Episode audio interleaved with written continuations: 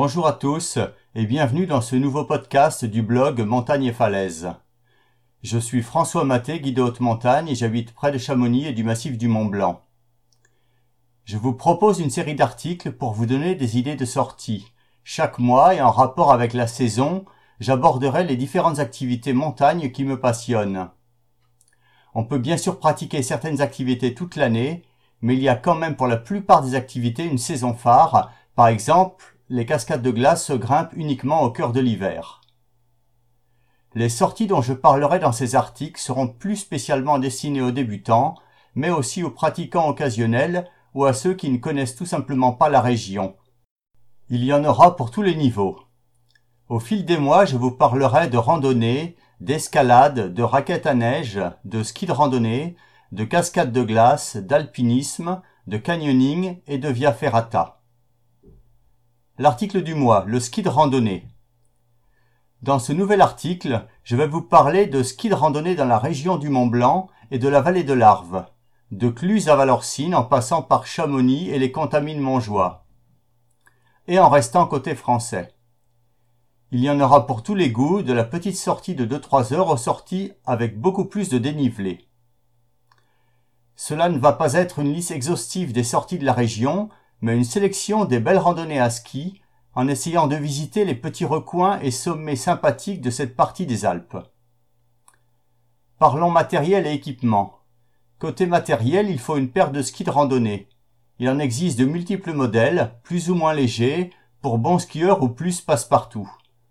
L'idéal est d'avoir des skis pas trop lourds avec des fixations légères, à insert, pour un plus grand plaisir.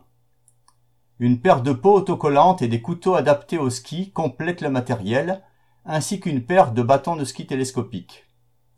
Des crampons légers, en alu, seront pratiques lors de certaines sorties en neige très dure ou pour un passage raide. Le volume du sac à dos sera d'une contenance de 20-30 litres, volume suffisant pour les sorties à la journée. Il doit être équipé de porte-ski, sac à dos spécial ski de randonnée. Côté équipement, on portera une attention particulière aux chaussures de ski de randonnée, légères, confortables et suffisamment rigides si vous avez un petit niveau.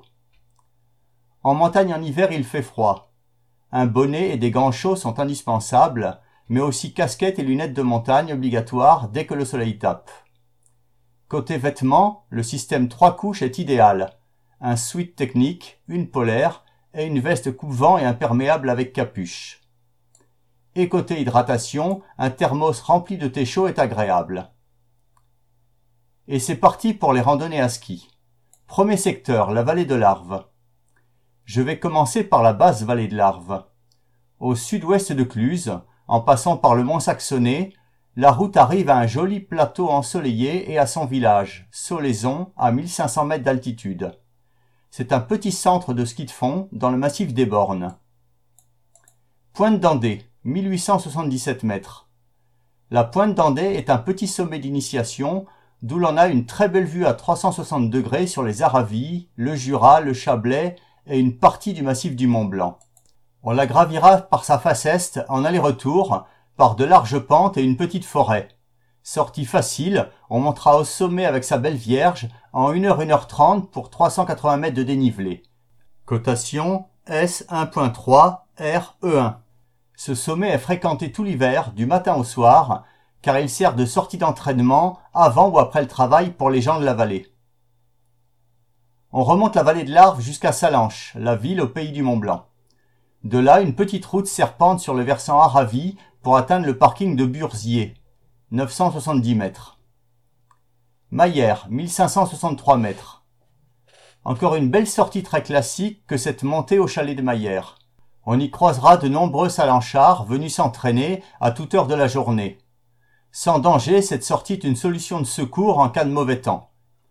Cette randonnée remonte de beaux alpages et chalets endormis pour arriver sur un promontoire avec une vue dégagée sur le massif du Mont Blanc. Montée 1h30 2h pour 600 mètres de dénivelé. Cotation S 1.2 RE1. Les quatre têtes 2364 mètres. Depuis Salanches, le sommet des quatre têtes est bien reconnaissable avec ses quatre masses rocheuses formant la crête sommitale. Sa voie normale passe par le joli et secret vallon de Doran, orienté idéalement pour garder tout l'hiver une neige froide. La grande pente terminale en fait sa réputation, avec du grand ski dans ce vallon encaissé. C'est une sortie déjà longue et délicate en cas de danger d'avalanche. Montée 3h30 pour 1400 mètres de dénivelé. Cotation S2.3 FE1. De Salanches, on monte à Combloux puis à Megève. Entre les domaines skiables de ces deux stations, on se garera à la fin de la route déneigée des Frasses, 1435 mètres. Croise-Bolée, 2236 mètres. Voilà une très belle sortie au pente idéal pour tout skieur. Ce sommet est à juste titre très fréquenté. La vue du sommet est fantastique sur le massif du Mont Blanc. On pourra, suivant sa forme physique, s'arrêter au petit croise-bolé, 2009 mètres, ou poursuivre sur le grand croise-bolé, 2236 mètres. C'est un sommet à faire en aller-retour, mais de nombreuses petites variantes en forêt permettent de varier les plaisirs à la descente. Journée de 6 heures avec 1000 mètres de dénivelé suite à une redescente et donc à une remontée entre les deux sommets. Cotation S2.2 RE1. Second secteur, la vallée des Contamines. Nous changeons de vallée pour partir par Saint-Gervais-les-Bains dans la belle vallée préservée des Contamines Montjoie. On traverse le village des Contamines pour se garer au hameau du Baptieux, 1195 mètres. Tête de la Combase, 2445 mètres. Située juste en face des célèbres dômes de Miage, la tête de la Combase est un beau sommet aux pentes soutenues qui procure habituellement du très bon ski. Enchâssé entre les domaines skiables de Saint-Gervais et des Contamines, ce sommet reste le dernier petit coin sauvage de ce versant ensoleillé. La vue est à couper le souffle sur les dômes de Miage. Journée de 6 heures pour 1250 mètres de dénivelé. Cotation S2.3 RE1. On poursuit la route jusqu'à son terminus, Notre-Dame de la Gorge, 1210 mètres, et sa belle chapelle baroque. Col de la Cycle, 2377 mètres. En remontant la vallée par le chemin romain, le col de la Cycle a belle allure avec sa pente nord-est soutenue. Situé entre le col de la Fenêtre et le col des Chasseurs, c'est une grande classique d'un niveau intermédiaire. Belle descente sauvage, souvent en bonne neige, en restant bien à droite sous la pointe Topfer, puis en se laissant glisser dans le vallon jusqu'à Notre-Dame de la Gorge. Journée de 6 heures pour 1170 mètres de dénivelé. Cotation S2.2 FE1. Montjovet, 2468 mètres. Depuis Notre-Dame de la Gorge, on remonte la vallée plein sud. Après les chalets de Namboran et de la Balme, on part vers l'est pour atteindre les lacs Jovet, que l'on contourne par la gauche. La pointe nord est la plus haute, 2468 mètres. C'est un secteur très calme, longue sortie peu raide avec deux longs faux plats il faudra pousser un peu à la descente. Journée de 6h30 pour 1270 mètres de dénivelé. Cotation S2.1 RE1. Troisième secteur, la vallée de Chamonix. Depuis le Fayet, au bout de la vallée de l'Arve, nous prenons le viaduc des Aigrats et par Servoz rentrons dans la vallée de Chamonix. Les Ouches est le premier village à l'entrée de la vallée. Sur le versant sud, côté Aiguille Rouge, une petite route monte à un charmant petit hameau, le Bétais, 1352 mètres. Aiguillette des Ouches, 2285 mètres. L'aiguillette des Ouches est située à l'entrée gauche de la vallée de Chamonix, dans le massif des Aiguilles Rouges, juste en face du massif du Mont Blanc et de son monarque. Par sa voie normale par les chalets de Chailloux, c'est un sommet facile et très fréquenté tout l'hiver en aller-retour. En descendant par la combe de la Vaujale, longue, sauvage et raide au début, cela fait une bien jolie course de caractère avec une vue à couper le souffle. Journée de 5 heures pour 980 mètres de dénivelé. Cotation S 3.2 FE1. On continue la route jusqu'à Chamonix et le parking de l'aiguille du Midi. De là, on prendra les deux tronçons pour monter à l'aiguille du Midi. 3842 mètres. Mont Blanc du Tacu, 4248 mètres. Voici la course la plus dure et technique de cette sélection. Elle se déroule en altitude, sur des pentes toujours raides, et est soumise aux conditions du moment. Crevasses, sérac. Elle se pratique au printemps, quand la neige est stable et les crevasses bien bouchées. Depuis l'aiguille du Midi, quel plaisir de gravir ce grand sommet, puis de descendre cette face nord, pour terminer par la descente de la vallée blanche. Une bonne journée en perspective. 5 heures aller-retour pour le seul Mont Blanc du Tacu depuis l'aiguille du Midi, pour 720 mètres de dénivelé positif. Journée de 7 heures en enchaînant avec la vallée blanche. 900 mètres de dénivelé positif et 3200 mètres de dénivelé négatif jusqu'à Chamonix.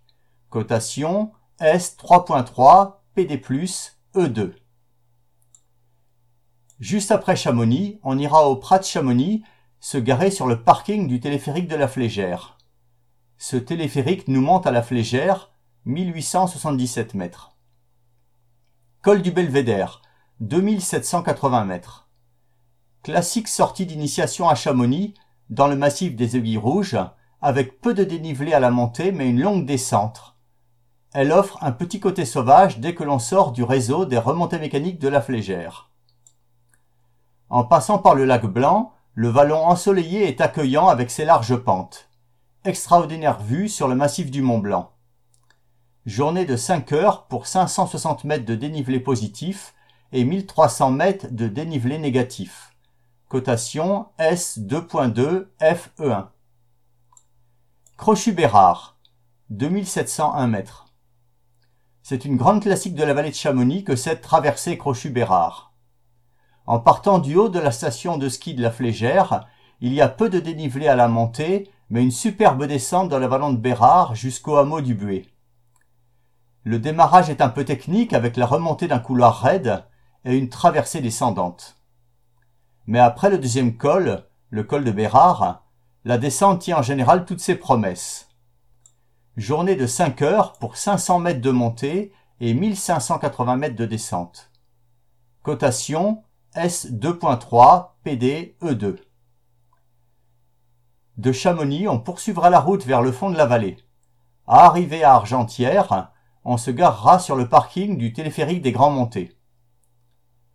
Col du Tournoir, 3535 mètres. Classique randonnée à ski dans le bassin d'Argentière, le col du Tournoir est idéal pour une initiation au ski de randonnée en terrain glaciaire et avec l'accès par le téléphérique des Grands Montées, on découvre l'effort du ski en altitude.